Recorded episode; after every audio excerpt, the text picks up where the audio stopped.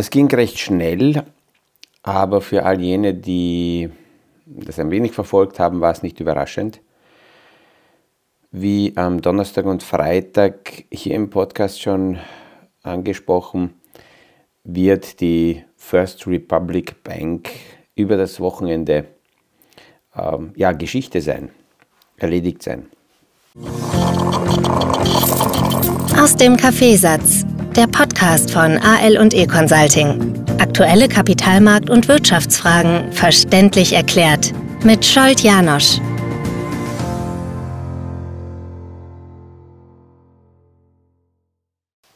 So ist es auch gekommen. Bevor die amerikanischen Börsen gestern aufgemacht haben, musste eine Lösung auf den Tisch. Und zuerst ist die First Republic Bank äh, von der FDIC übernommen worden, von der amerikanischen Einlagensicherung, um dann recht kurzfristig in einem Bieterverfahren an interessierte Banken weitergegeben zu werden. Und in diesem Bieterverfahren hat äh, JP Morgan die Nase vorne gehabt und hat gepunktet. Der CEO von JP Morgan, der Jamie Dimond, ist, ist ein recht interessanter Zeitgenosse, der aus meiner Sicht sehr besonnen diese große Bank navigiert. Und wenn wir uns anschauen, wann JP Morgan in der Vergangenheit aufgetreten ist, dann ist immer dann, wenn, wenn äh, kritische Situationen waren, ist JP Morgan aufgetreten und hat richtig gehandelt und hat davon auch profitiert. Im Vorfeld der 2008er Krise hat JP Morgan Bear Stearns übernommen, auch eine Investmentbank, davor die Washington Mutual, eine Bank im äh, Immobilienfinanzierungssegment. Und wenn wir sehr, sehr weit zurückgehen, ins Jahr 1907, dann war der Ur-JP Morgan damals derjenige, der als, als Retter, als Finanzierer in der kritischen Situation 1907 äh, nach ähm, einem Börsencrash aufgetreten ist. Also JP Morgan immer wieder in kritischen Situationen an der richtigen Stelle. Die Bank hat von dieser Übernahme sehr stark profitiert. Die Umsätze werden in etwa um 500 Milliarden Dollar im Jahr steigen. Man muss sich vorstellen, sie übernehmen komplett ähm, eine große Bank. Diese First Republic äh, Bank war unter den größten in Amerika. Das ist der zweitgrößte Bankenausfall in der Geschichte. Und deswegen konnte es auch nicht ein, ein Lehman werden, ein ungeordneter Kollaps, sondern es ist ein wichtiges Zeichen von den Großbanken, dass die Marktteilnehmer merken, aha, die Großbanken sind stark genug, um, um selbst solche äh, Banken wie die First Republic Bank zu schlucken, natürlich mit idealen Rahmenbedingungen. Ähm, die Einlagen wachsen damit bei JP Morgan in etwa in der Größe von 92 Milliarden Dollar. Kreditvolumen in der Höhe von 173 Milliarden Dollar und sonstige Werte, die die First Republic Bank gehabt hat, in der Höhe von ungefähr 30 Milliarden, wandern zu JP Morgan. Auch hier ist ähnlich wie bei der UBS und Credit Suisse Übernahme ähm, ausgemacht worden, dass 50 Prozent möglicher Verluste die Aufsichtsbehörden mittragen werden. 50 Prozent möglicher Verluste trägt JP Morgan. Und ähm, das Wichtigste ist, dass die Anleger äh, keine, keine Einlagen verlieren. Kein Anleger ist geschädigt worden und es ist ein wichtiges Signal Richtung Markt. Wobei diese Woche am Samstag eine wichtige Tagung äh, wieder stattfindet, nämlich die Jahrestagung von Berkshire.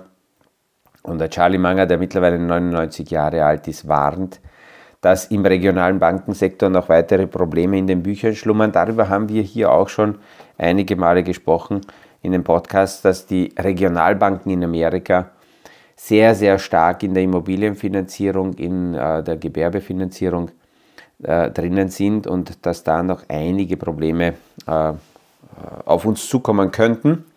Darüber werden wir aber mal extra sprechen. Ich habe für diese Woche auch eine Podcast-Folge zu Immobilien und, und wie es um Immobilien ausschaut, wie, wie transparent sind denn Immobilien im Vergleich zu Aktien und wie wirkt sich das auf, auf die Portfolios aus. Jetzt über das lange Wochenende habe ich aber noch eine andere Möglichkeit gehabt, äh, in meiner Bibliothek ein wenig zu schmökern. Und äh, hier ist mir wieder mal ein Buch äh, von großen Anlegerfamilien in die Hand gefallen. Und ähm, bei einer Bergtour habe ich mir überlegt, was so aus, aus, ähm, aus den Ideen und Gedanken großer Dynastien, Anlagedynastien gelernt werden kann, was wir übernehmen können für unsere Tagesarbeit und für das persönliche Portfolio, äh, äh, für die persönliche Portfoliogestaltung. Das, was eindeutig rauskommt, ist, wenn ich so über diese Langzeit-Anlagedynastien äh, lese, ist, dass es nie zu spät ist, damit anzufangen. Es ist völlig egal, warum, weil das sowieso über Generationen geht. Und ähm, bei meinen Podcast-Zuhörern sehe ich das, dass die Bandbreite der Zuhörer sehr groß ist. Also wir haben eine aktuelle Auswertung gemacht und von der Alterskategorie so um 17, 18 herum bis rauf zu 70-Jährigen haben wir in der vollen Bandbreite äh, Zuhörer. Äh, man könnte sagen, fast gleich verteilt mit einem Bauch, so im mittleren Segment um zwischen 40 und 50 dort stärker. Und äh, selbst die, die, die Hörerzahlen steigen immer noch, die internationalen Hörerzahlen äh, stärker das habe ich schon ein paar Mal erzählt, dass die Podcasts nicht nur auf Deutsch, sondern auch auf Ungarisch rausgehen. Und die ungarischen Podcasts habe ich, glaube ich, ein, eineinhalb Jahre früher gestartet. Und dort ist die äh, Hörerzahl deutlich breiter und steigt immer noch pro Monat im Schnitt so in etwa um, um äh, 500 bis 600 die Abrufe. Es gibt ein paar Monate, ein paar, ein paar Ausreißer gab es, da ist die Hörerzahl oder die Abrufszahl der Podcasts um 3000 in einem Monat gestiegen, aber im Schnitt steigen wir derzeit so mit 500, 600 monatlich. Dafür muss ich gleich wieder mal Danke sagen und äh, ja, alle dazu motivieren, wenn die Podcasts ähm, interessante Inhalte haben, dann ruhig äh, weiterteilen, empfehlen, damit äh, ja, die Gedanken hoffentlich möglichst breit äh, weiterkommen. Und weil die Hörerzahl ähm, laufend steigt, erkläre ich heute wieder mal ganz kurz, wie es überhaupt dazu kam, warum ich diese Podcast-Folgen mache. Die Urgedanken für, meine, für eine mögliche Präsenz äh, kamen noch aus dem Jahr oder kommen aus dem Jahr 1994. Damals habe ich einen älteren Banker getroffen, und ich habe ein wenig damit gekämpft, so als junger äh, 24-Jähriger, ähm, mich zu positionieren und, und äh, Kunden aufzubauen. Und er hat mir gesagt, am wichtigsten wäre, wenn du anders arbeiten willst, also die breite Masse, dass du in kritischen Zeiten präsent bist. Gerade dann bei deinen Kunden bist, wenn es irgendeine Unsicherheit gibt. Und damals gab es zwei Phasen oder zwei Zeiten während des Jahres, wo die Kunden deutlich alleine gelassen wurden.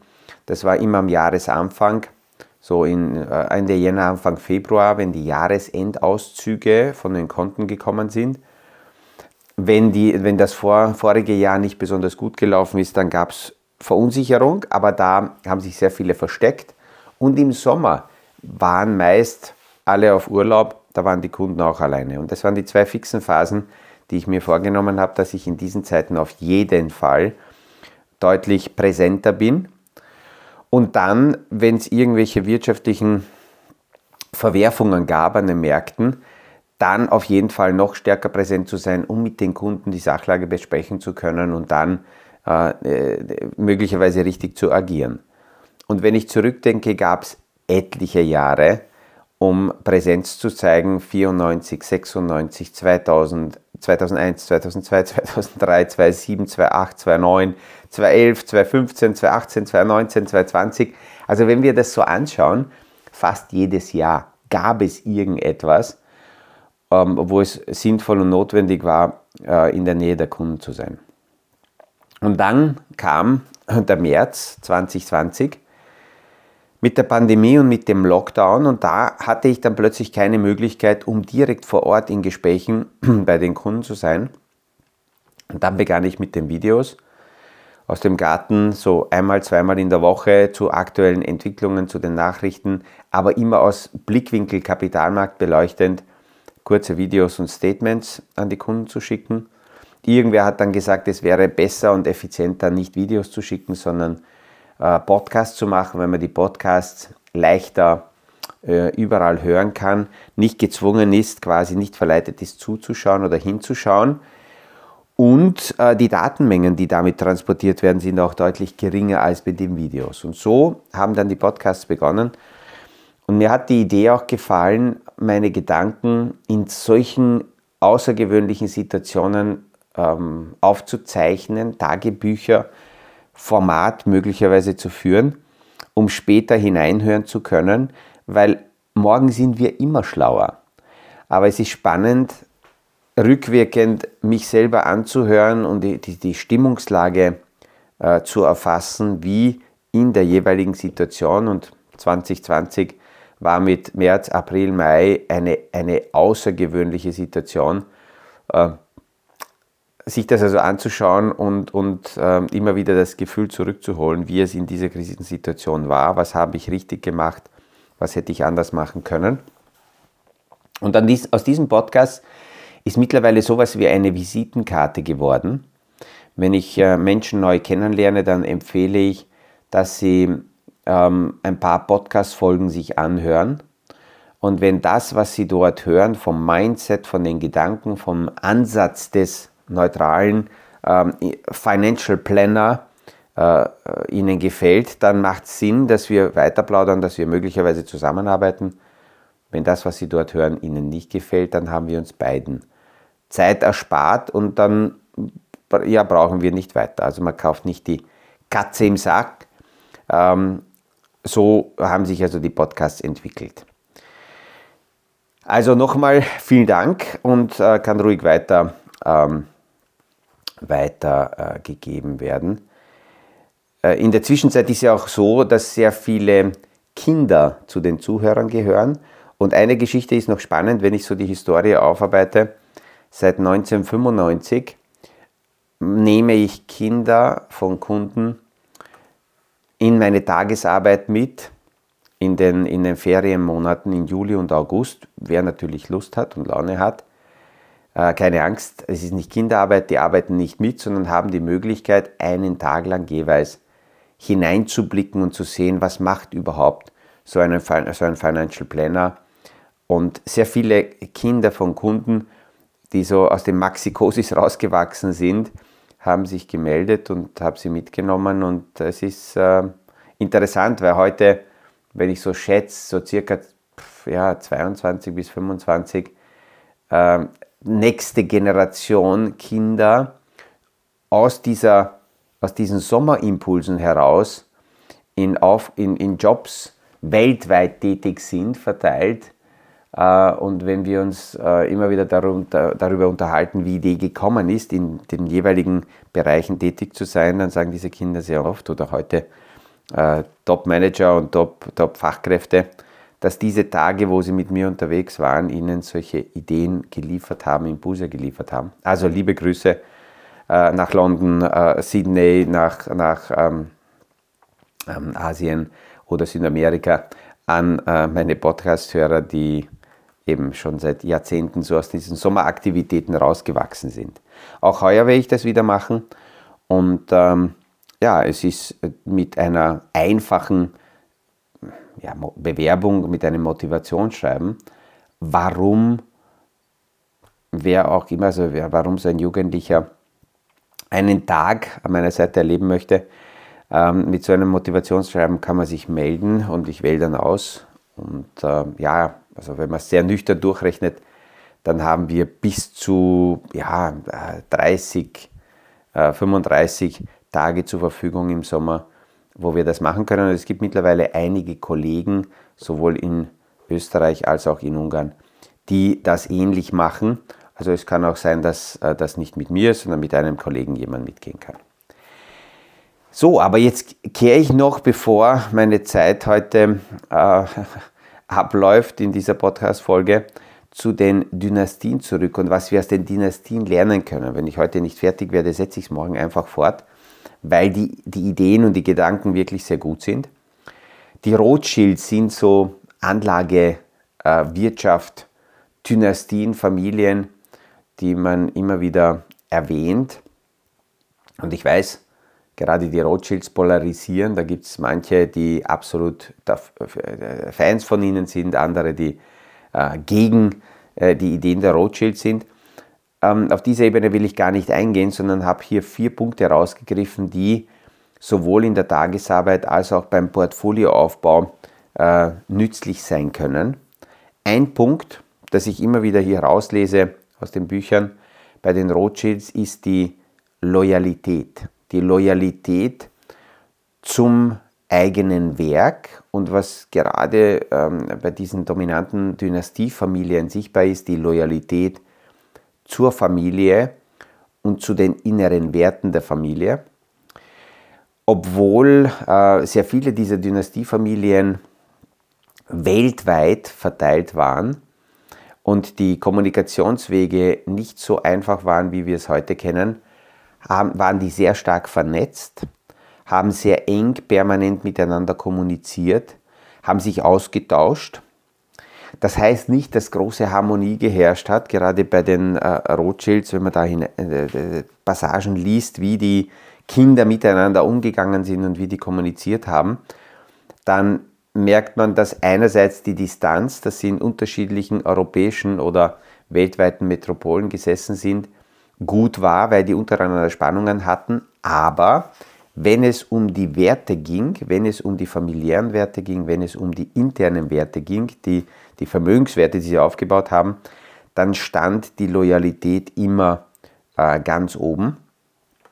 Und diese Loyalitätsfrage nehme ich sehr gern mit, auch in meine Tagesarbeit, wenn ich mit äh, Klienten mich unterhalte, egal ob im, äh, im, im Vermögensaufbau, im, aus der Vermögensverwaltung oder in der Funktion als Aufsichtsrat in Unternehmen, dann schaue ich mir an, wie agieren die äh, entscheidenden Person, Personen. Habe ich das Gefühl, dass die hier in Führungspositionen eher nur als Söldner aus Eigeninteresse ähm, agieren oder äh, sind Geschäftsführer und Manager tatsächlich haben sie es begriffen, dass sie eigentlich nur Treuhänder sind.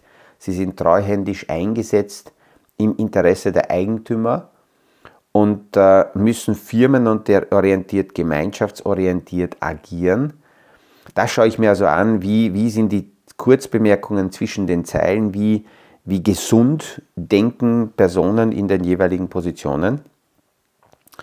Und ähm, das ist ganz, ganz wichtig, weil die Loyalitätsfrage automatisch die agierenden Personen dazu zwingt, sich zu positionieren und aus dieser Position heraus dann dementsprechend auch zu, äh, zu agieren.